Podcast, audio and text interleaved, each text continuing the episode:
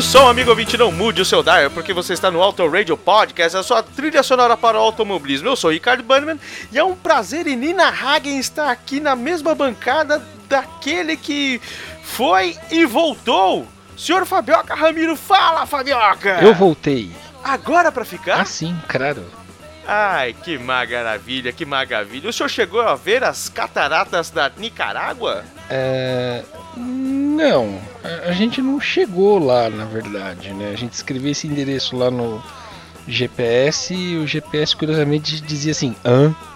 Né? E a gente ficou tão, né, encantado com essa mensagem que a gente continuou seguindo em frente mesmo ele dizendo hã? Né?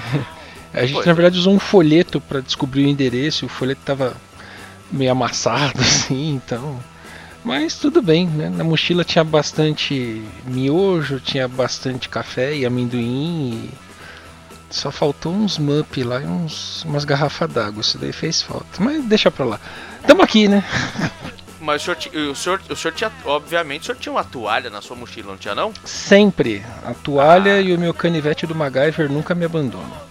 Ah, então o senhor estava praticamente era um milionário no meio da selva amazônica. É um não tomo imenso. banho, não passo desodorante, mas sem minha toalha e meu canivete do MacGyver eu não fico. Opa.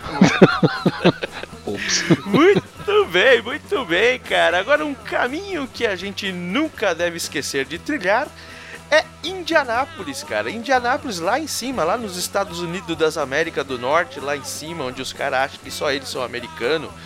Indy 500 1977, o, o- a corrida que nós abrangeremos aqui nesse lado C de 1977. O senhor gosta da Indy, senhor Fabioca? É claro que sim, não? É lógico, é uma corrida muito da hora. Apesar de eles ficarem só fazendo curva pra esquerda, continua sendo uma corrida muito louca, muito bacana, muito interessante, né?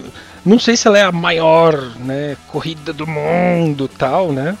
Mas é uma corrida muito bacana, muito legal. Ah, Precisa ser assistida em loco uma vez. Ah, com certeza. A terceira estrela da Tríplice Coroa está aqui no Auto Radio, né? E, meu querido, hoje nós temos um feedback. Eu gostaria que o senhor Flashbackson deitasse a agulha e declamasse aí a nossa trilha sonora, por gentileza.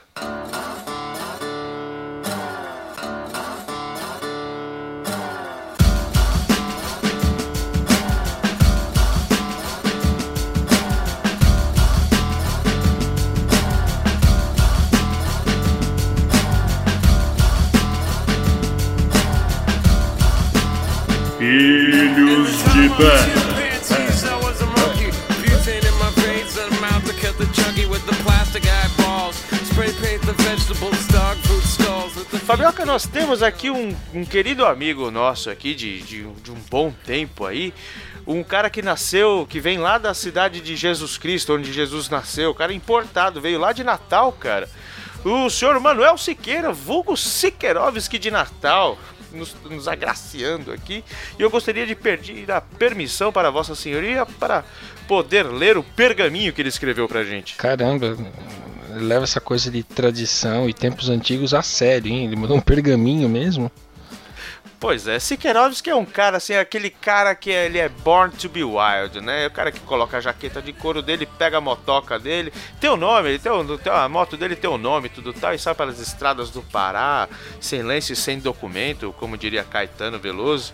É um cara assim, uma figura sensacional, cara. Muito bem. Essa coisa de antiguidade dele, ele também só curte cinema do século II ou coisa do tipo?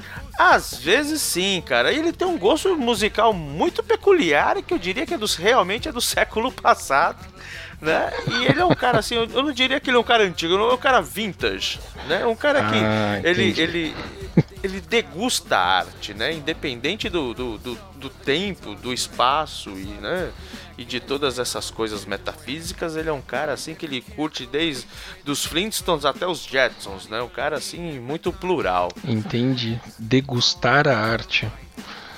É, o- é um cara de, de, de fino trato. É, com ou sem molho? Não, deixa quieto. Essa é outra coisa.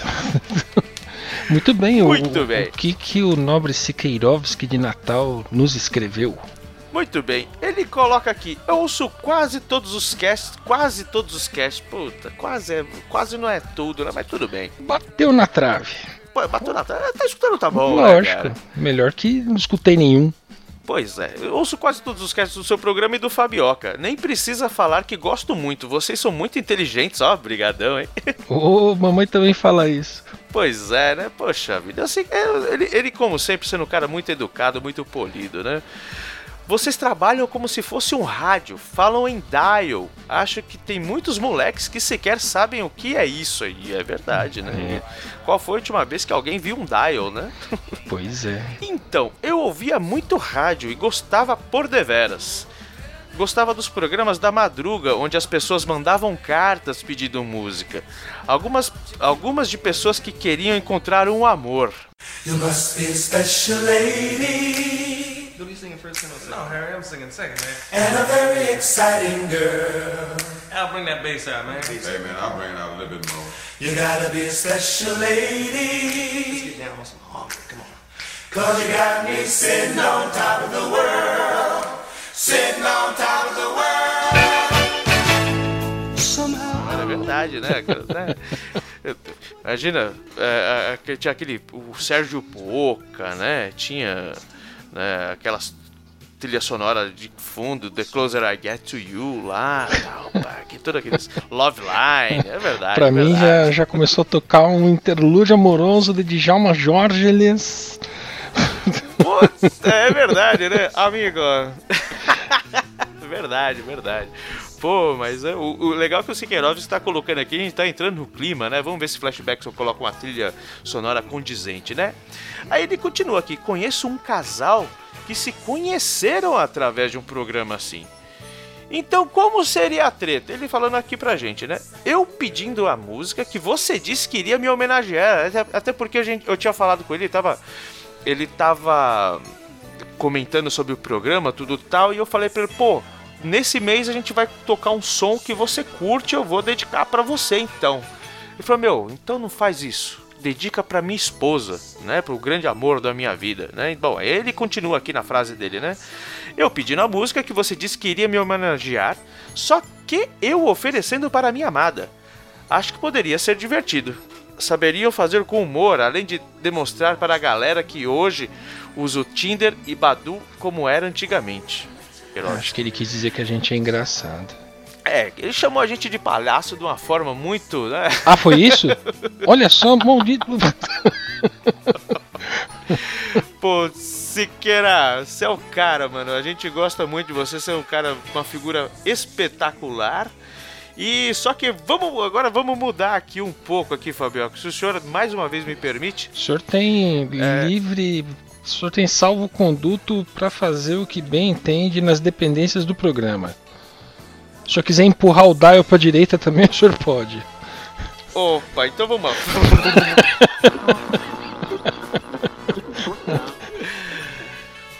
Muito bem, é, eu tinha falado de Siqueiro, pro Siqueirovski que a gente ia tocar um som realmente, né? Que, que ele curte, né? Que o senhor também, sei que o senhor curte muito. Mas como ele falou que queria dedicar pra Francisca, eu acho que o som que nós tínhamos pra ele não cabe muito. Então o que que, que que a gente vai fazer? Eu vou puxar um outro som que nós já tocaríamos, né? Que eu acho que tem muito mais a ver aqui com a Francisca, apesar de não conhecê-la, mas eu acho que tem muito a ver, muito a ver com esse lance, né, do, do, do amor do Siqueirovski para, contra, para com ela. Em 77, o Supertramp lançava um álbum também, cujo qual nós iríamos tocar aqui, Give a Little Bit, né? Um álbum, qual que é o nome do álbum? O Even in the Quietest Moment, né? É um baita álbum, né? E eu acho que ele é um álbum que não é, não tem só uma música assim, mas o conjunto da obra é muito bom. Você gosta de Supertramp, Fabio? Supertramp é bacana. É um progressivão legal, né? Quando eu era pequeno eu confundi o Supertramp e o Peter Frampton. Acho que era por causa do Tramp do Frampton. Eu achava que era tudo a mesma coisa. Putz, é verdade. Mas tudo bem, eu, eu era pequena, minha prima gostava de ouvir isso. Ela sabia que eu gostava, então ela tocava isso quando eu ia lá na casa dela. Era legal, era mó da hora. Ah, muito bem, então, Francisca Sikerovski indica para você, dedica esta canção de amor para que você dê um pouco de amor a ele e ele retribua na mesma proporção para você. Nós aqui do Auto Radio dedicamos essa canção e que vocês tenham uma vida amorosa plena até o fim de suas vidas. Caro Flashbackson, por favor, o tema de amor de Sikerovski e Francisca.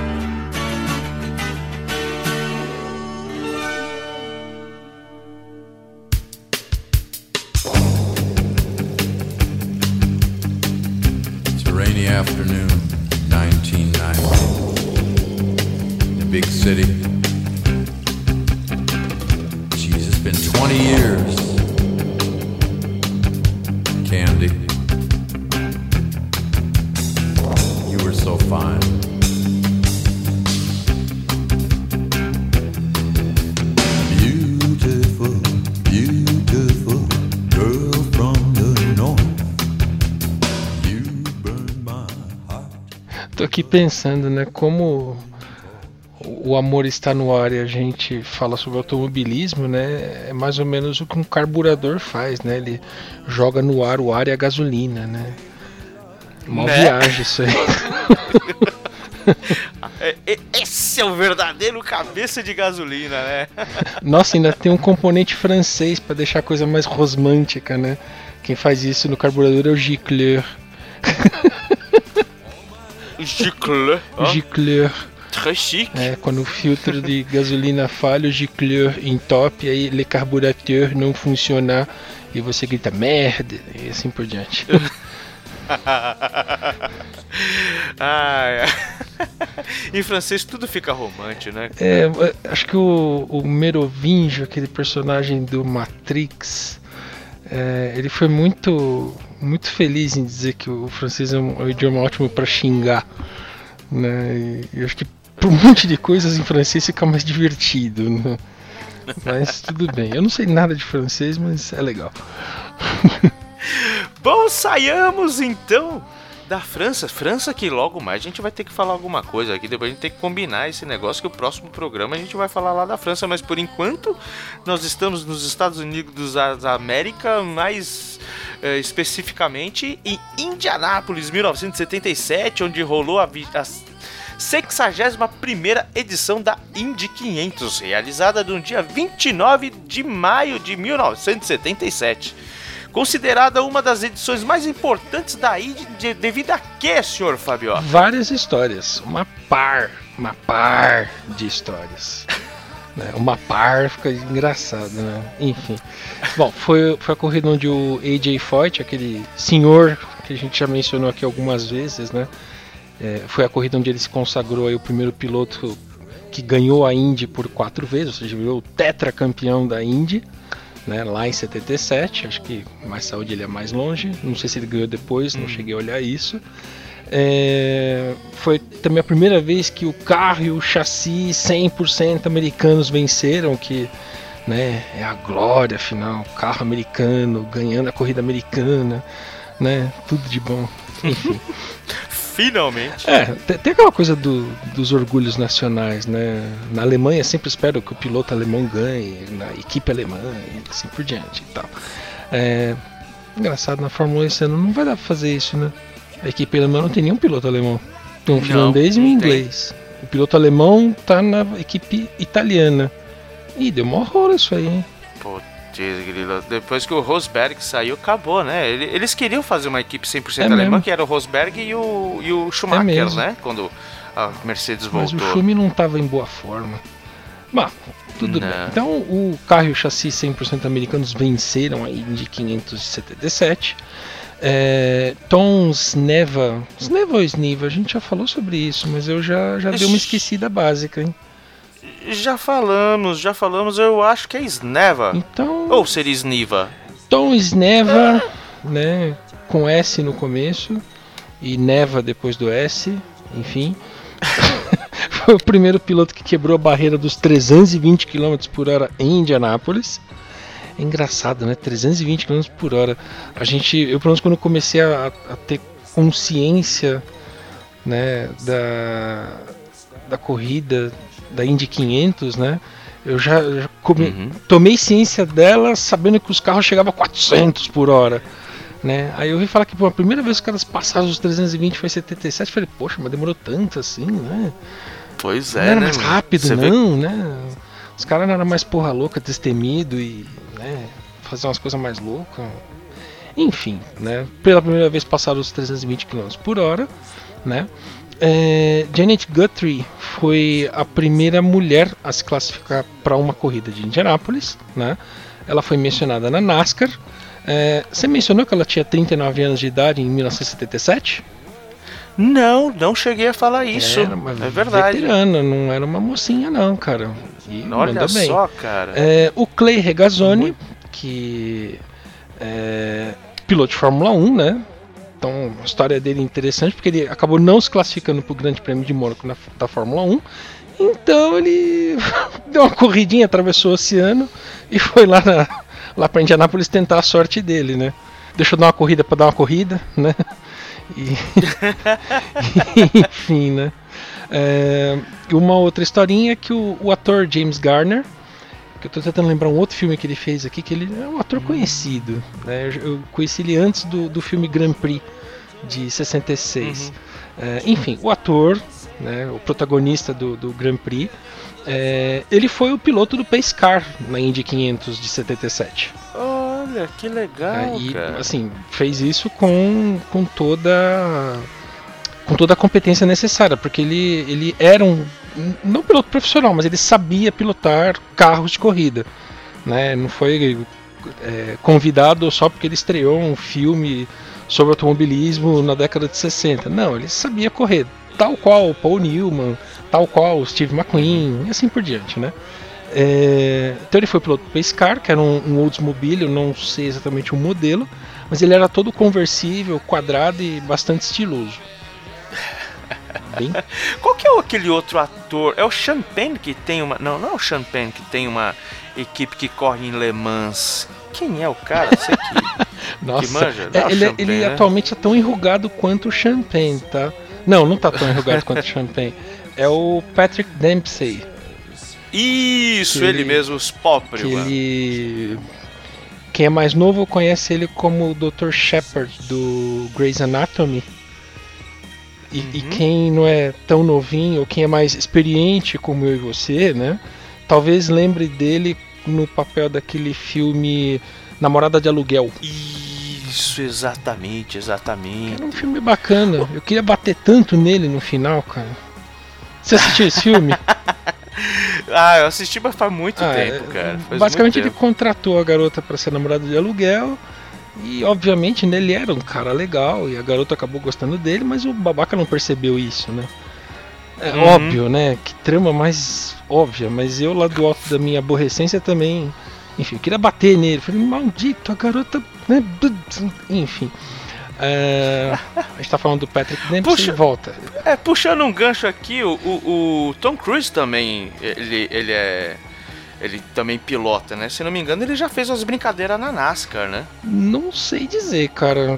Assim, ele, ele- na época do Dias de É, ele- Trovão lá, ele. Eu acho que ele fez umas brincadeiras mesmo. Ele pegou o carro e rodou e o Ah, caramba. ele precisou aprender alguma coisa lá pra, pra ficar mais verossímil lá, mas não sei se ele correu efetivamente alguma coisa depois, não, não sei, a gente teria que procurar um pouco aí. Pois é, o Tom Cruise também, ele até avião ele pilotou, né? E, eh, não vamos dar spoiler aqui, vamos deixar aqui como easter egg. Daqui a pouco, daqui a algumas semanas, o querido ouvinte vai ficar sabendo. É isso aí, a gente desceu o cacete no Tom Cruise. Não, peraí, não é isso. Não, não é isso. É, é outra coisa. Enfim, vamos lá. Ah, aí as duas primeiras filas, depois de qualificação e tudo mais, né? Acabaram ficando lá com. Lembra, né?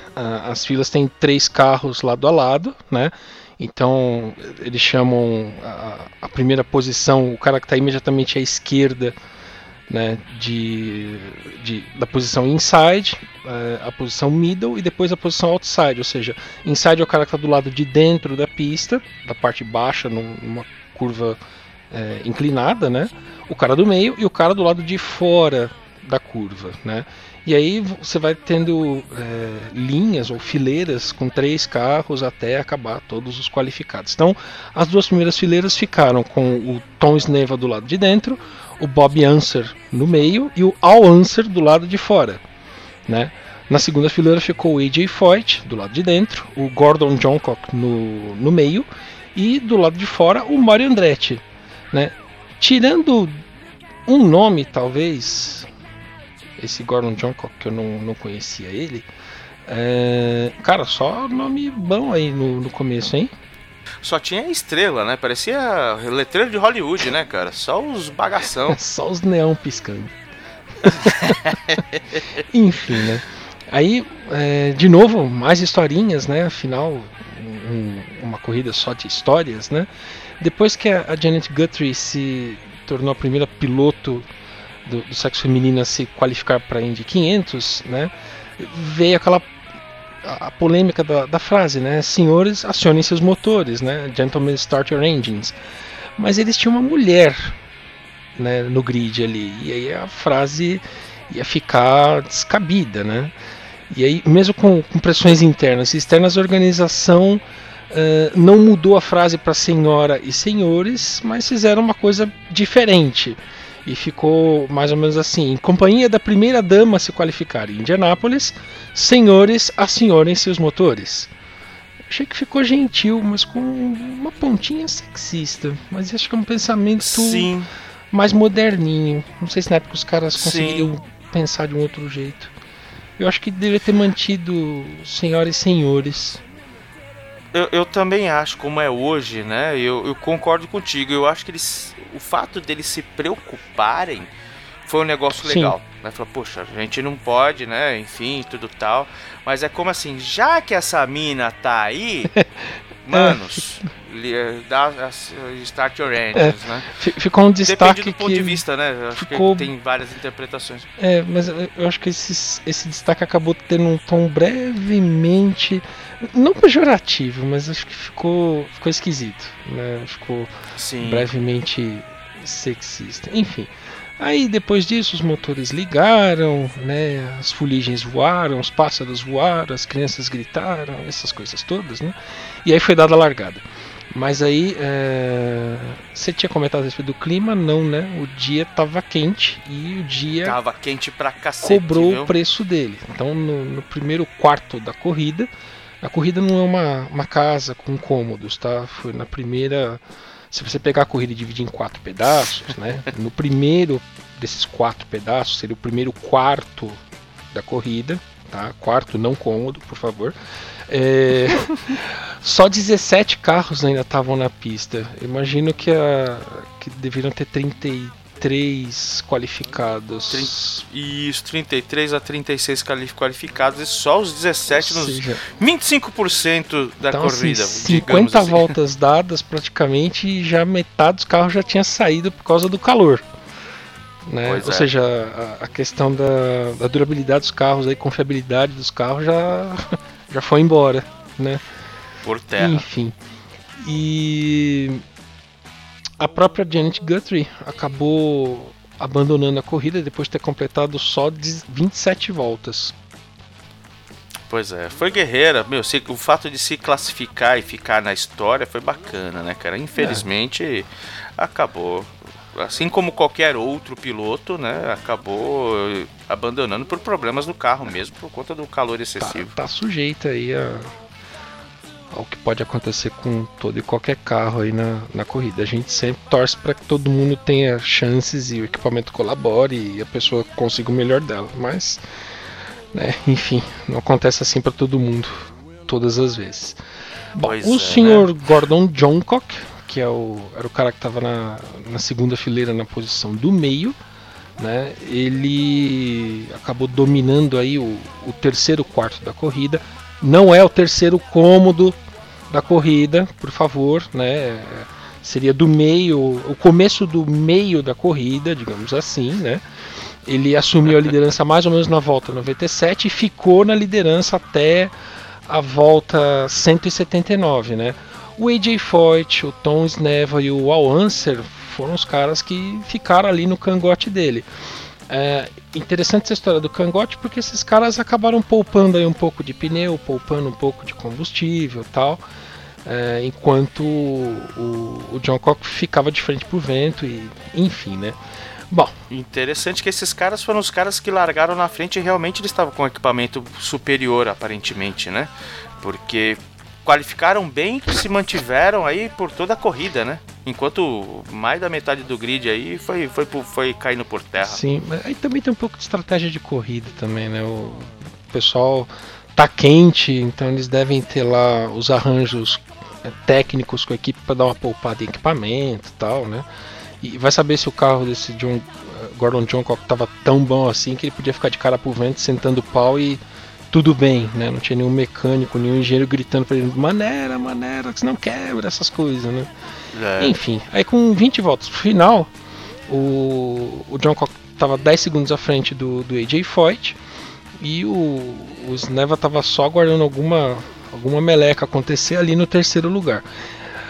Como eu disse, o John Cock ficou, o John, John Cock ficou ali na, na frente bastante tempo, ele já estava bastante cansado fisicamente, e aí o AJ Foyt começou a chegar junto, né?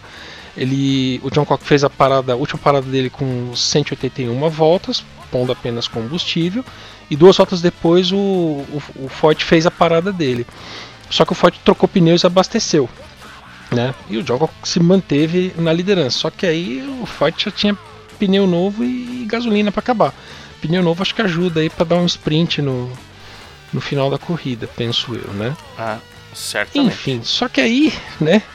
Lá na volta 184 veio uma fumaçona do, do carro do Gordon Johncock. Ele acabou desviando para dentro da pista, estacionou o carro e ele foi premiado com um virabrequim quebrado. Olha que bonito.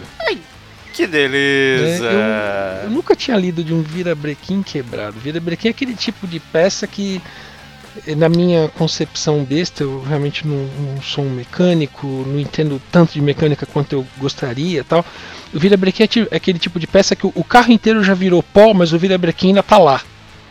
Né? Aquela coisa brevemente inquebrável. Né? Afinal, o bicho gira e segura toda a bronca lá de todos os pistões e coisas do tipo, né? Bom, com essa o, o Ford herdou a, a liderança com 16 voltas do final, com pneu novinho, reabastecido e tal. E curiosamente o, John pulou do. saiu do carro e pulou dentro do, do riacho, um daqueles lagos que ficam na parte interna da pista de, de Indianápolis, né?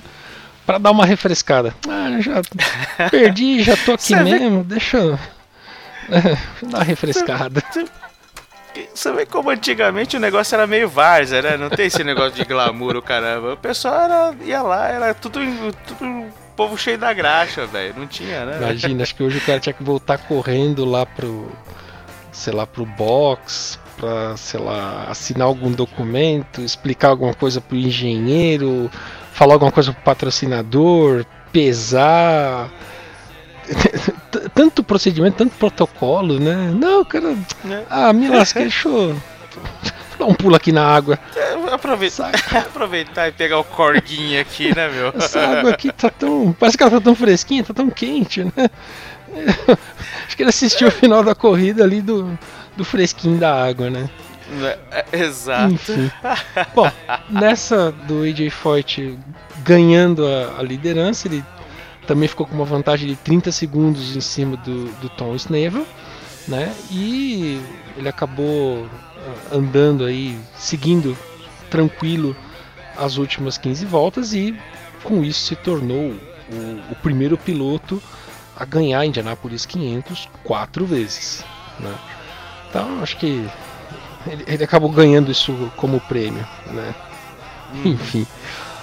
Além de ganhar a Indy, né? Esse marco de ser o, prime- o primeiro cara, né, meu, a ganhar quatro vezes, é, ficou pra história, né? O cara colocou o- a- o- colocou um plus a mais na, na, na vitória dele. Isso aí. E, bom, ele comemorou isso, né? É, foi, obviamente, uma realização histórica, né? Ele celebrou bastante e o Ford convidou o dono da pista, né, o Tony Roman, que a gente já mencionou em outro programa, não lembro se foi no 67, para para dar uma volta com ele no carro para saudar os fãs, né? Eu acho isso super legal. né? Quer dizer, não sei exatamente como é que isso aconteceu, visto que o carro da Indy é um monoposto, mas tudo bem. sei lá como é que isso aconteceu. Eu também procurei imagens, eu não encontrei, só encontrei alguns textos falando disso, mas enfim, né, Eu meu? tava vendo foto daquela carona que o Mansell deu pro Senna uma vez, lembra? Aham, o lembro, Senna sentou lembro, em cima da, no... da- de uma das da- das laterais do carro lá, que tem a entrada de ar para resfriamento, né? Aí ele se- o Senna segurou no Santo Antônio, mas eu não sei se você prestou atenção que ele enfiou a, a perna direita dentro do cockpit. Foi exatamente. Agora, onde, que- onde que tava aquela perna ali? Ah, sei lá, né, em velho? cima do saco do Mansell, não sei. Coisa do tipo. né? Enfim, hoje em dia isso é inadmissível pelas regras, é muito perigoso e não sei o que. Ou deve ter uma cláusula contratual do piloto proibindo ele de pegar carona sentado no carro de um concorrente. Né? Por isso que os contratos agora têm 6 milhões de páginas, né? Porque eles devem prever esse tipo, todo tipo de situação É. esdrúxula, né? Você não pode pegar carona no carro de um concorrente enquanto escreve um tweet num telefone Motorola, né? ou num telefone Sony, ou enquanto levanta o capacete com a mão esquerda, essas coisas. Enfim, então Aconteceu recentemente, recentemente assim, né, na década de 2010 pra cá. Se não me engano, o Alonso pegou carona com o Mark Webber em Singapura, tal. Deu um rolo do cacete. Ai, meu Deus do céu, que absurdo. disso, de ter rolado uma carona aí há não muito É. tempo, mas não, sei o desfecho disso, ter alguma crise, rolou multa, rolou puxão de orelha, Ah, essas coisas. abs- absurdo. Enfim, o AJ Foyt convidou o Tony Romo para dar um rolê na pista, saudar os fãs, né? Pô, tetracampeão, chamou o dono da pista, sobe aí na caranga, vamos, vamos dar tchauzinho pra galera, né? Deixa eu dar uma esticada na reta com você sentado aí pra você ver como é que é. Não, tô brincando. E, e foi uma das poucas vezes que o, o Tony Romo fez isso com o vencedor da corrida. E em outubro de 77, o próprio Tony Romo acabou falecendo. Então acho que foi uma coisa bastante é, memorável e infelizmente foi um, um, evento singular, né? não se repetiu depois.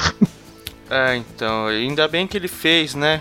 Ainda bem que ele, ele, ele conseguiu fazer esse tipo de, de, de, né, de ato, né? Eu acho que, é- foi uma boa despedida, É, que né, bom que cara? a gente tinha saúde pra fazer isso daí, né?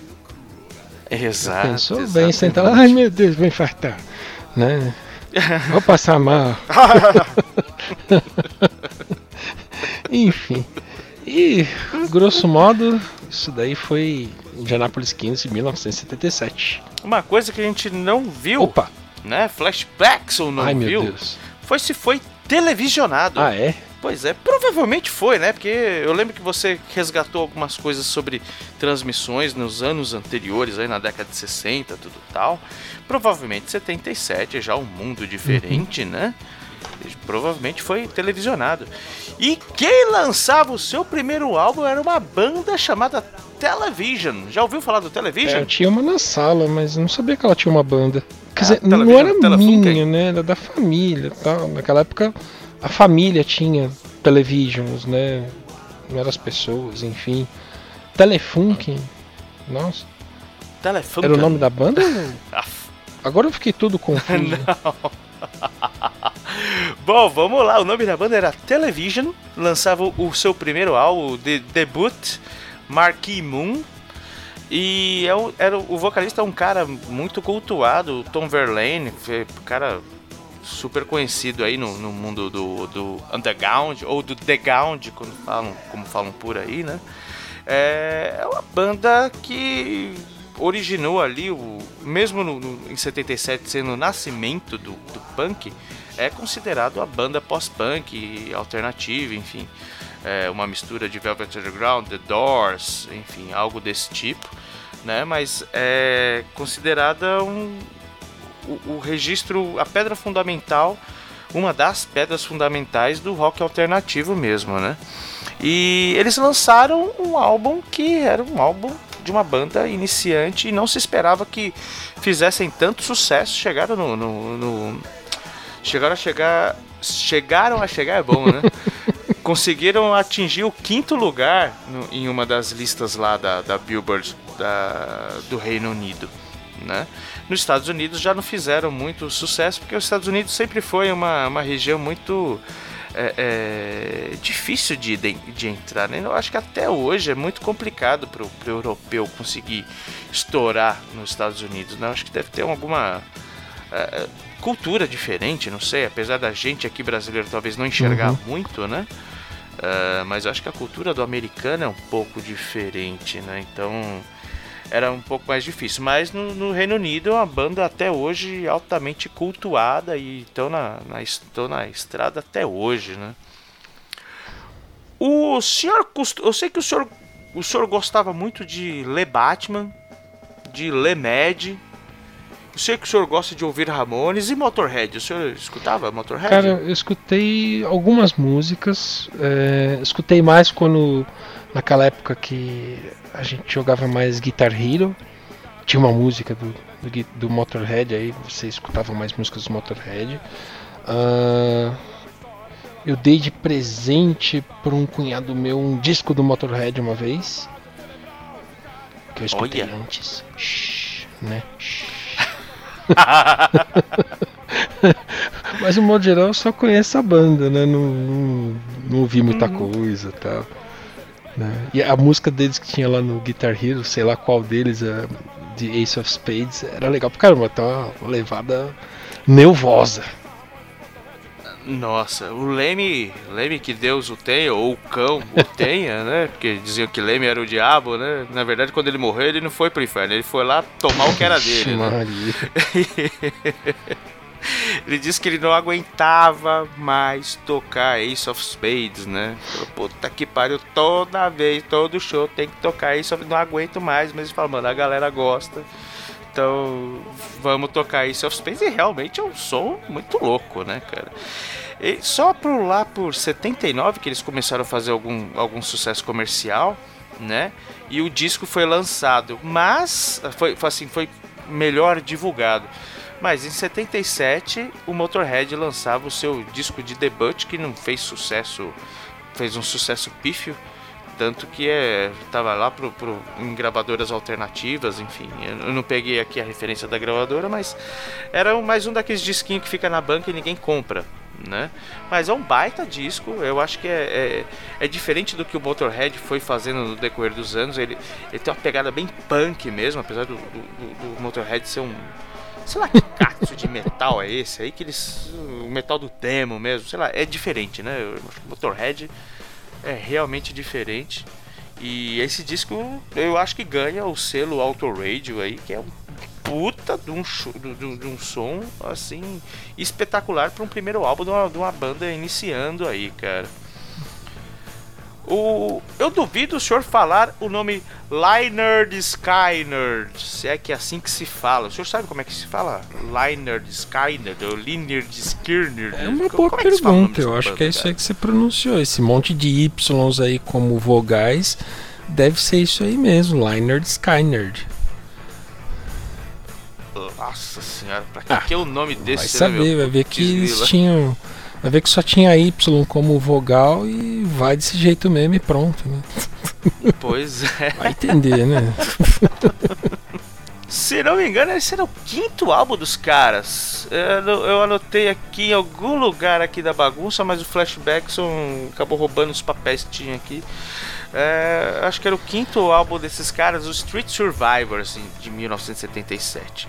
Né? Foi o último álbum que tinha os membros originais, o, o Ronnie Van Zant, e o Alan Collins, né? E é a única gravação em estúdio do guitarrista Steve Gaines, né? Porque de três. Olha só que, que coisa louca, cara. Depois de três dias do lançamento do álbum, em, seten- em 20 de outubro de 77, o avião que eles tinham fretado caiu, cara, na, na Louisiana. E matou piloto, copiloto, o assistente do. do, do- o manager ali do, do grupo, o assistente do grupo, né? E, e tr- três membros da banda que, que foram pro vinagre também. O próprio Van Zant, o Gaines e a irmã mais velha do Steve, né? Mas teve sobrevi- sobreviventes e foram realmente survivors, cara. Ah, Você vê que, que coisa louca, velho. Esse álbum, ele tem duas capas, né? E a primeira capa que foi escolhida mostrava a banda no meio do fogo, mas é lógico que depois de um acidente desse, tudo tal, os caras né, recolheram essas capas, né? E, fizeram uma capa com a banda só na frente, tudo tal. Né? E quem tem essa, esse álbum com essa capa do fogo aí, hoje em dia a raridade pode ganhar uma par de dólar com ela. Pedro Gabriel, o senhor conhece Pedro Gabriel? Pessoalmente não, mas já escutei umas músicas dele. É, antes dele só se apresentar como Pedro Gabriel, Pedro Gabriel, e quando ele tinha aquele outro grupinho de colegas músicos, né, que eram é, o- a Gênese, né? Né? Cara, esse negócio do Pedro Gabriel eu lembro até hoje, 1985, 86, quando foi o Live Aid, né? Eu acho que foi 85, 86. Que a Globo tava transmitindo, acho que era a Globo, tava, tava fazendo né, aquelas reportagens e tudo tal. E aí a- a- era uma, uma, uma repórter, né, falando, ah, não sei o que, ah, e, a- e agora no palco nós temos Peter Gabriel, não sei o que. Eu lembro que meu tio ficou louco. Essa burra não sabe nada Ó, ó. lá, põe eu lá pra falar, não sei o que. Peter Gabriel, o que? É Peter Pan, né? Anjo Gabriel. Ficou doido e falou, mano, você tá louco, velho? Calma, mira só. Ficou bravo. Ficou bravo. Ficou possuído, como se fosse, sei lá, brother dele, tá ligado?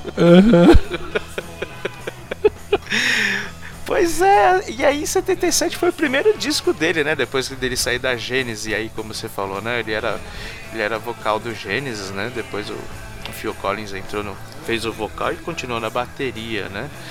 É, o, o Peter Gabriel ele tem os quatro primeiros álbuns dele. São, eu, eu não sei que faz muito tempo que eu ouvi, cara. Eu ouvi já, puta, mais de 20 anos. Eu acho muito estranho, muito esquisito, né? Apesar de Salisbury Hill, que é a, a música mais conhecida desse álbum, ser até um pouco mais pop, tudo tal, não sei se. Enfim, até acho que fez. Foi parte de trilha sonora de filme recentemente, aí, enfim. Mas ele- os quatro primeiros discos é que nem disco do Roberto Carlos, não tem nome, né? A gente pega uma música lá e coloca o nome, né? Ele é conhecido como Peter Gabriel One, One ou Car, né? Porque a capa é ele dentro de um carro, assim, olhando no para, na pelo para-brisa, né? Uhum. E e realmente Salisbury Hill foi o primeiro sucesso, o grande sucesso do Peter Gabriel, né? E é uma alusão aí, uma quase uma autobiografia do que ele estava sentindo sobre a saída do Gênesis, né? E ele foi um álbum que ele falou que puta curtiu muito, realmente curtiu muito fazer aquele álbum solo, né? Mas ele meteu o pau numa faixa chamada Here Comes the Flood, que é, que é bem bacana, uma baladinha bem legal. Ele falou, puta, mas ficou produzida demais. Devia ser um pouco mais crua. né? Falei, pô, né? O cara reclamar porque o bagulho tá bom, eu nunca tinha visto isso. Vai saber, esses artistas com essas coisas, né? É, e ele que é, né, todo alternativão, né, meu? Mas essa música é bem legal. Salisbury Hill é bem bacana. E sim, foi usada em, em no filme Vanilla Sky e no trailer do Procurando Dory. No Ah, é? trailer. No trailer? É, eu não lembro, mas Vanilla Sky eu lembro. Ah, que legal. Podia fazer parte do lugar chamado Nothing Hill também, né? É, Notem a ver. já tinha.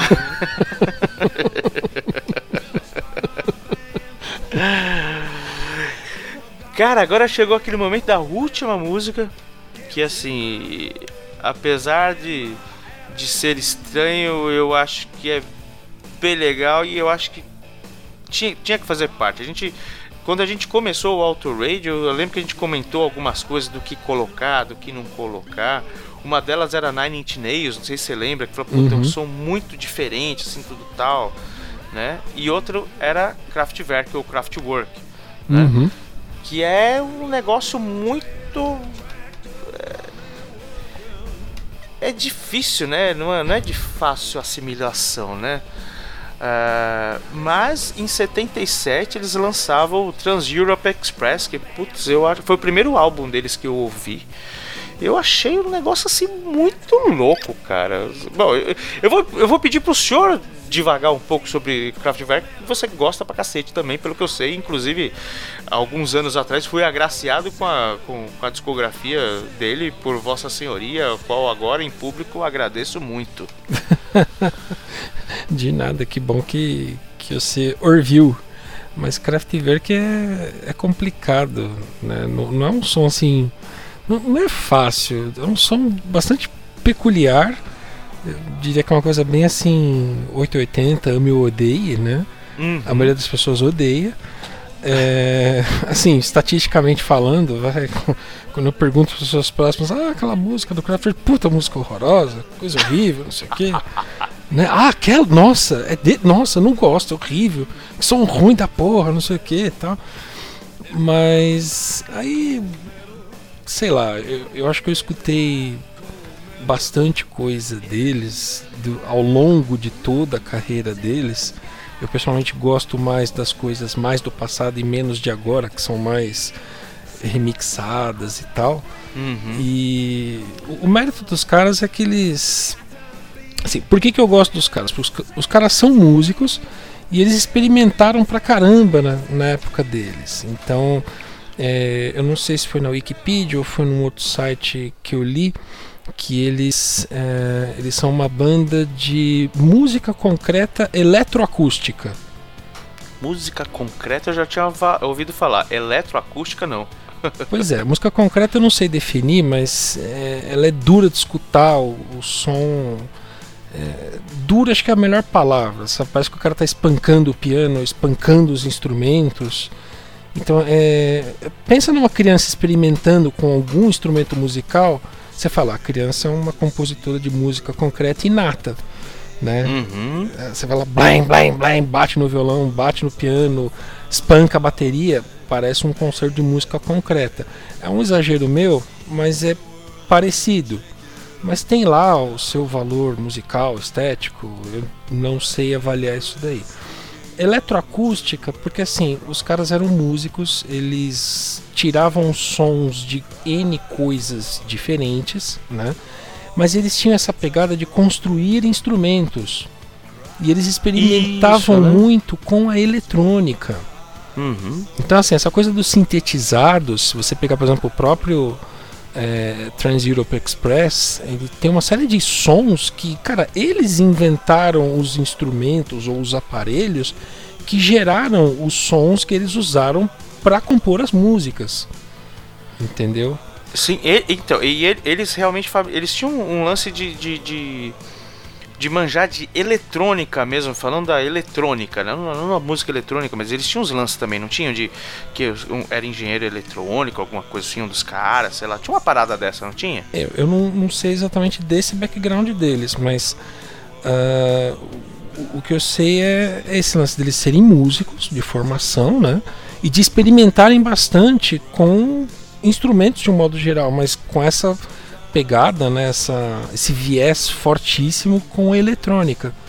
Então, assim, se você pegar vídeos recentes deles, são quatro caras de frente para um, um notebook no, no palco, né? E embaixo do notebook, embora as câmeras não costumam mostrar, tem lá um tecladinho e alguns controles, né, para você poder mudar o comprimento da nota, esse tipo de coisa, né? Então eles continuam tocando algumas coisas ali, mas basicamente todos os instrumentos estão ali dentro do notebook. Se você pegar vídeos mais antigos, coisas assim, década anteriores à década de 90, cara, os, os concertos deles eram coisas malucas. Eles levavam um, um- um sortimento de aparelhos para cima do palco que devia ser muito louco de ver.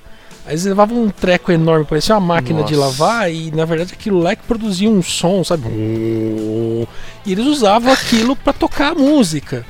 E eu acho isso muito louco, né? Mas aí, é, descendo um pouco a, a brincadeira, é, não dá pra escutar Kraftwerk o tempo inteiro. É. Eu não consigo. Eu, gosto, mas eu não consigo. Eu, eu às vezes brinco quando a gente é, grava, ou às vezes quando a gente tá, sei lá, a caminho do kart ou falando besteira em algum lugar, né? Que a gente tem aqueles períodos anuais de escutar algumas músicas, né? Então tem uma época do ano que você escuta alguma música, né? Então, por exemplo, eu já passei pelo meu período do ano de escutar Kraftwerk, eu não vou conseguir escutar de novo. Assim, eu vou escutar uma música ou outra, mas não pegar um disco inteiro e escutar, pegar várias músicas de um disco e escutar, né? Porque por mais que você goste, a, a tolerância não é a mesma, né? Rush foi a mesma coisa, né? Mas Rush eu sou um pouco mais gosto mais, então puxa, eu escutei mais vezes de forma contínua os discos que eu gosto, entendeu? Então, Kraftwerk é uma coisa meio ame ou odeie, né? Sim. Aí, eh, por exemplo, esse Trans Europe Express não é um dos meus favoritos, mas eu, eu Sério? é sério, mas eu gosto dele. E essa música que a gente acabou escolhendo,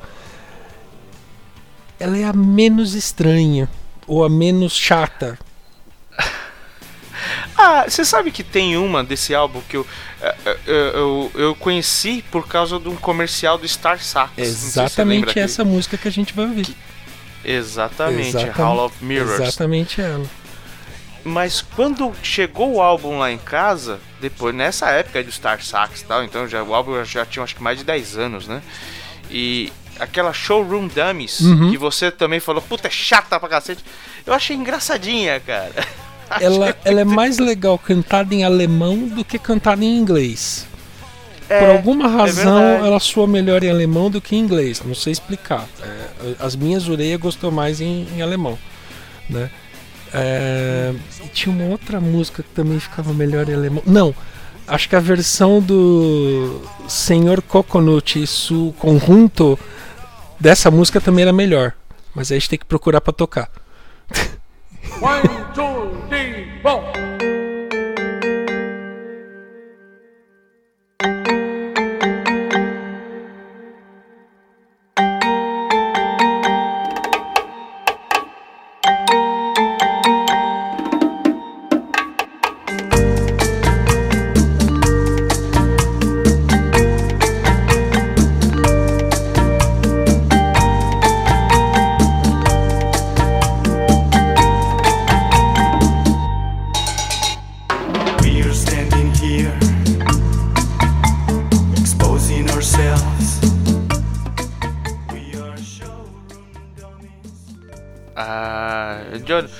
Conostro.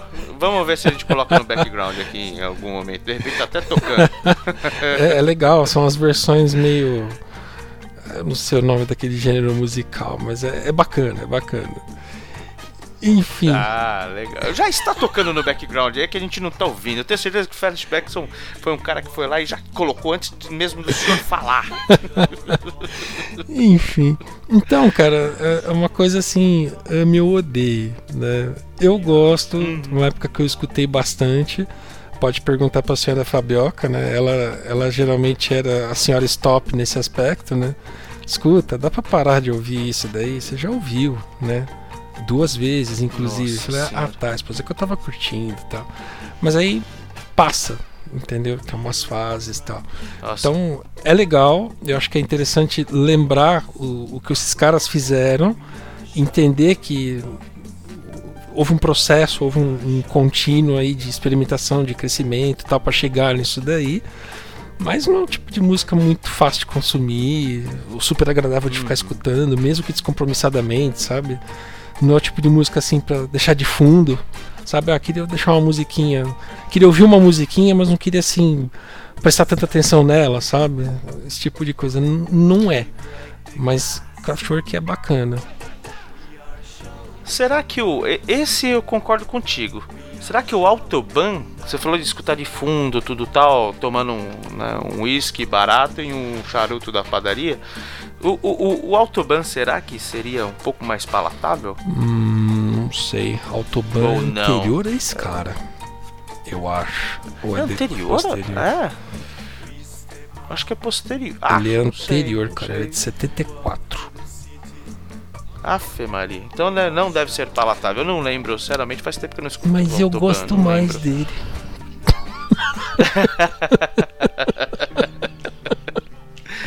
Bom, o fato de você estar conseguindo ouvir esse tipo de coisa com a senhora Fabioca do lado é um mérito, cara. Se eu coloco um negócio desse aqui em casa, ah, você tá louco, põe Shakira, tá. Deus do céu. André tem um nível de, de tolerância que é. Puta, é, é eh, já foi pior. Ela melhorou um pouco, mas tipo assim, meu, não dá pra escutar. eh, Esse tipo de coisa não. Isso aí. Uma vez eu coloquei Nitzereb, né? Que é uma banda de. de. de, eh, rock industrial, tudo tal. Ela falou: Você tá louco? O que, que é? Tá... Começou a me xingar. Eu falei: tá, tá, tá, tá. Aí eu fui pra rua, coloquei o fone, falei: Eu queria ouvir. Acabei Nossa. ouvindo na rua. Ó, por exemplo, um, Mas um é- que não vai de jeito nenhum, eu tentei umas duas vezes, mas não funcionou. Acho que é o primeiro álbum deles que chama Tone Float. Que é do, da, da banda que ainda se chamava Organization, Organization, que depois viraria o Kraftwerk. Cara, ele é experimental demais. Sabe? Ele é experimental demais, assim, eu, eu não, não consegui escutar, eu não gostei, não gostei demais dele. Entendeu? E Teve, teve uma época recentemente aí que eles vieram pro Brasil tudo tal e virou até meio assim, meio nossa. Todo mundo queria ver, né? Queria tal. É, é estranho naquela época alguém ter apostado nesses caras por ser um som tão é, difícil de digerir, né? Como que será? O cara, ou os caras compraram a gravadora, sei lá, porque é difícil mesmo, né, cara? Al- Alguém achar que, que esse produto, principalmente nos anos 70, era vendável, né? É, cara, sei lá, essas coisas são são meio malucas, eu não sei. Eu fui num show deles aqui no Brasil, quando eles vieram no Eu Era acho que era Free Jazz? Cara. Eu tava tentando lembrar se era Free Jazz, eu já tinha trocado o nome. Acho que foi na, numa das últimas edições do, daquele festival, quando ainda tinha o nome Free Jazz, né? Eles vieram depois, eu não lembro exatamente quando foi, mas esse Free Jazz faz tempo pra caramba. Né? Faz, faz um bom tempo. Deve ter uns Acho 10 que anos. mais, hein? Não sei. Eu acho que mais. Mais. Puxa, eu não, não lembro mesmo. Foi bacana, porque, cara, eles, eles tocaram numa tenda. é, tenda, né? Um palco montado ali na- no Jockey Club aqui em São Paulo. E um lugar relativamente pequeno, o que é ótimo. O som fica bom, né? As pessoas Uhum. não saem gritando feito umas loucas, ou não dá aquela crise insana de espaço, né? Cara, eu fiquei, sem brincadeira, a 4 metros do palco. Foi muito Putz, bom. que louco. Foi esse um dos shows mais tranquilinhos, mais bacanas que eu, que eu assisti. Foi legal, foi super tranquilo. E o pessoal ali de boa, sabe? Todo mundo Nossa. assim, balançando devagarzinho, É. assim, sabe? Ah, a galera que curte esse som realmente é uma pessoa extremamente zen, né? Muito, muito de boa, né, Então cara? foi, foi legal. Bacana foi quando eles tocaram. é, Ah, cara, não fugiu o nome da música.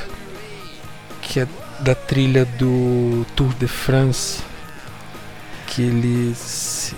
Tour é, mas a- a música tem um outro nome. Acho que é Aerodynamic.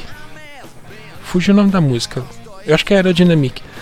Hum. Que eles. Eles vestem um- uma espécie de macacão super colado no corpo, mas o, o macacão tem umas listras que são. Elas reagem à luz negra. Aí eles acendem luz negra, eles acendem, parecem uns robôs mesmo no palco. Aquilo ficou muito legal de ver. Nossa, efeito muito louco. Aí tem né, essas cara? pegadas que são, são bem divertidas de ver.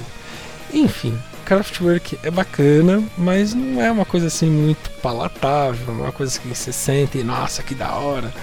É meio 880. Eu acho que como eu, eu ouvi uma outra coisa e fui pra frente e pra trás na discografia e fui lendo a respeito, então acho que eu meio que fui estudando os caras, eu não fui simplesmente escutando as músicas e, e dizendo gostei, não gostei, sabe?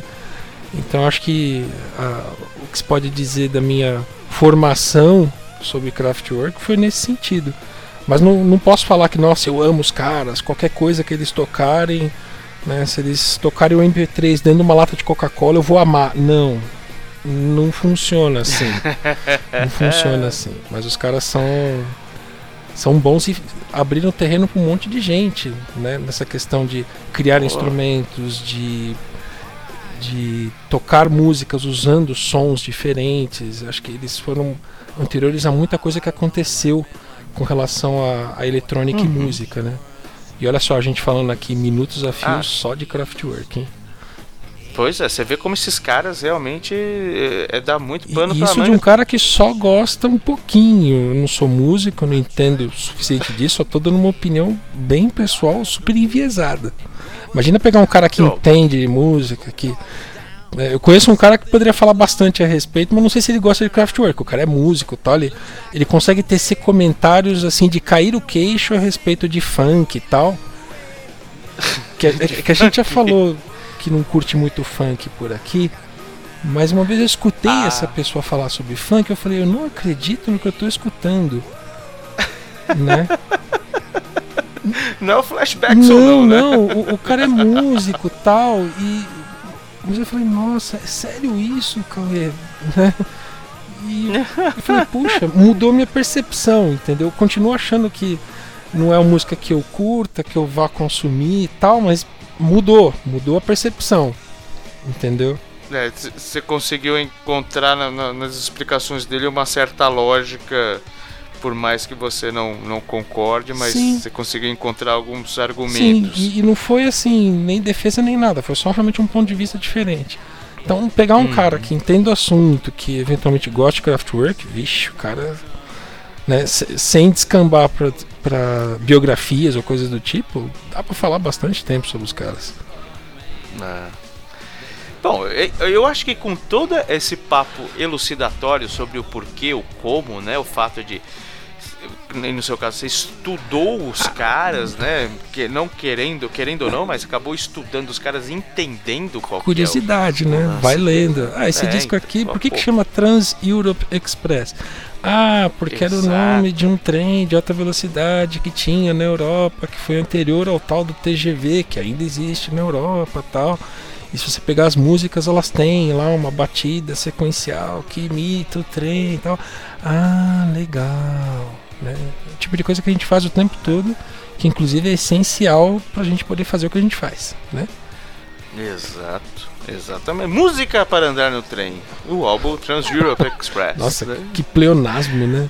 Música para andar no trem. Aí a música fica lá tocando. Tchac, tchac, tchac, que parece que tá andando no trem. Então, nossa, a música para andar de avião deve ser horrível, né? né?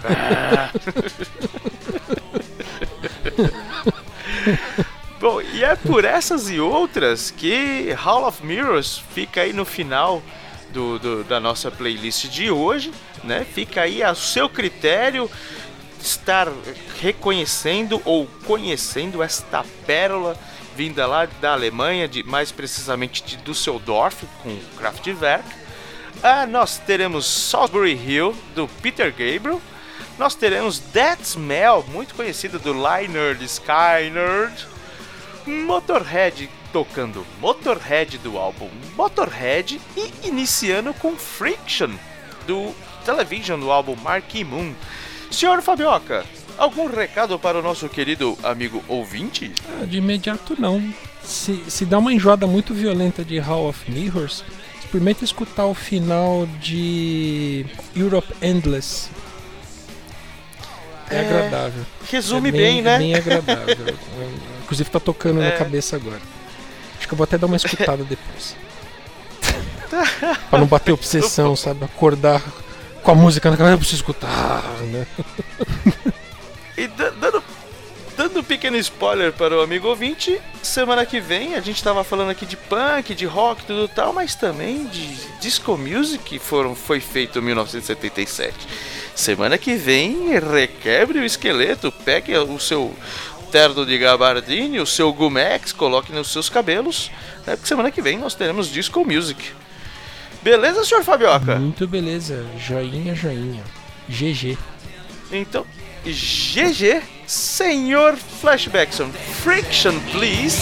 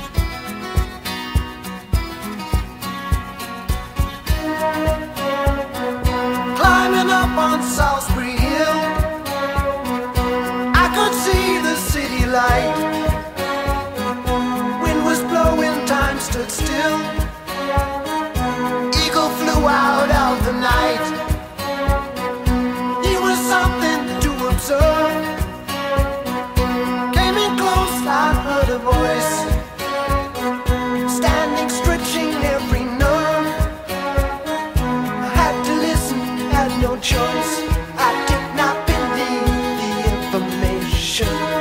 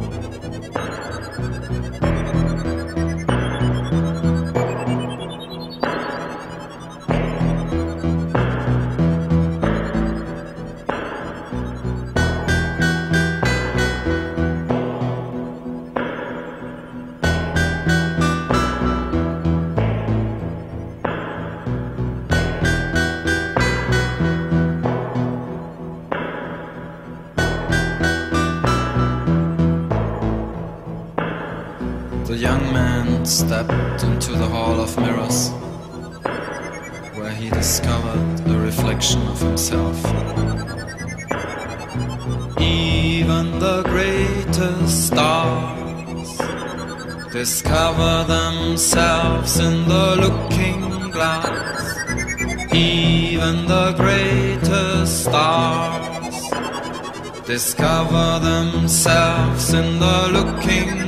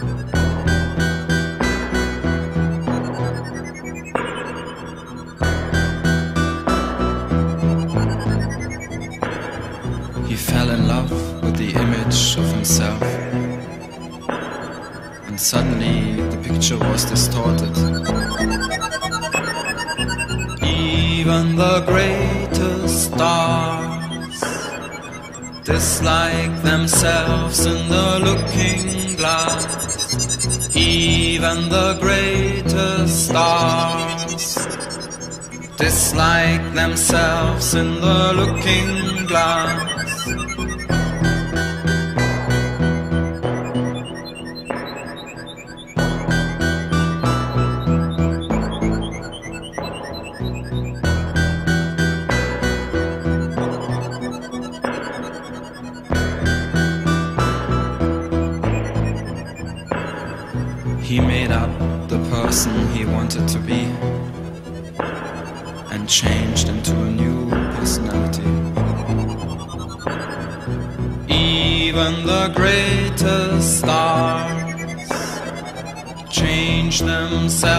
In the looking glass. Even the greatest stars change themselves in the looking glass.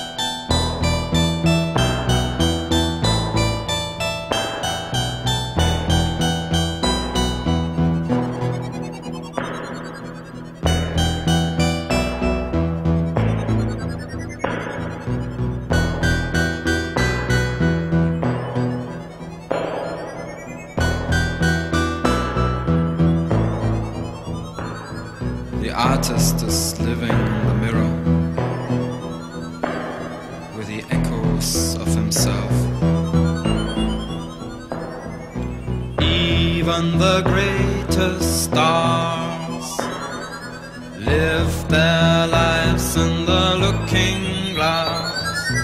Even the greatest stars live their